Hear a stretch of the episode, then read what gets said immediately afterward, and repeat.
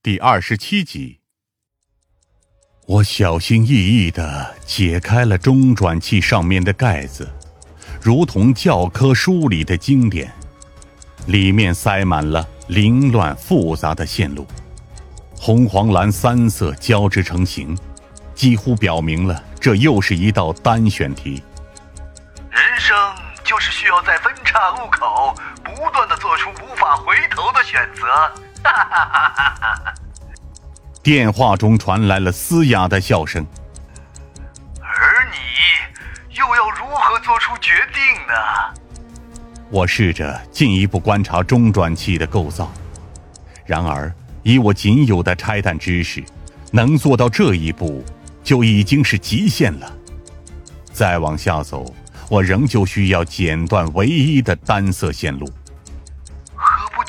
放弃？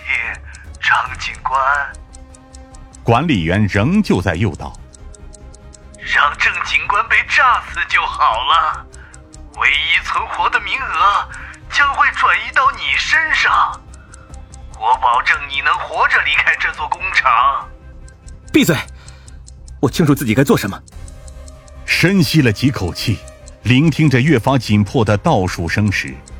我脑海中却想起了陈教授曾经在毕业时如此对我说过：“永远不要在自己选定的道路上迷失方向，更不要心存彷徨的走进那个黑夜，忘掉心中的那个少年，你才能真正得到成长。”原来如此，教授，我知道该怎么做了。紧迫的威胁让我差点失去了基本的判断力，导致了我进而差一点就踩进了这万劫不复的陷阱当中。因此，我放下了那个中转器，转而直接站了起来，拿起手机，头也不回的朝着疯子的方向走去。程警官，你这是疯了吗？电话当中的声音蓦然凝重起来。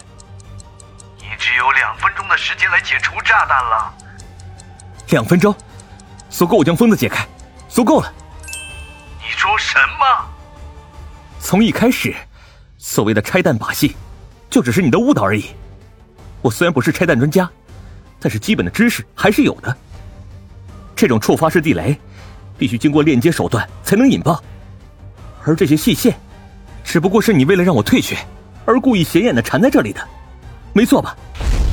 电话中的声音已然沉默，而我则直接挑起了一根细线，走了进去。地雷并没有引爆，就像我预料的那样，就连疯子都露出了震惊的眼神。我立刻将绑住疯子的那些绳索强行拆开，聆听着椅子下方传来的倒数声。我最后拖着疯子直接跳了出去，同时用力一脚将那椅子踹开。下一秒，一阵火光随即淹没了我们的视线，烧在近在咫尺的距离。当我拆开疯子嘴边的胶带之后，他立刻大口的呼吸了一下，随后才对着电话大吼起来：“混蛋，我绝对会抓住你的！”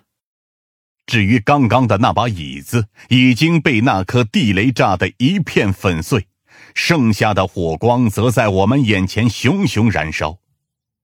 如果我再迟疑一秒的话，恐怕现在连我和疯子都得被一同炸死。我不明白。电话中传来了咬牙切齿的声音：“你是怎么察觉到的？”他在惊讶。意识到这点之后，我也拿着电话站了起来。很简单，首先得要有基本的爆炸物原理知识，当然。更重要的是，我之前就意识到了你的目的。这场游戏不过是你别出心裁的想要羞辱和折磨我们的把戏而已。因此，你断然没有真的按照规则来办事的理由。甚至我们在你眼中，本身也早就是死人。你唯一要做的，只是在我们被你玩弄致死之前，先扼杀掉我们的希望而已。因此，那个中转器就不可能是所谓的拆弹机关。相反，我很确信。无论我下定决心剪断任何一根线，地雷都会顷刻间爆炸，将疯子炸死，同样的，我也会陷入深深的自责当中。这只是一个简单而又恶劣的把戏而已。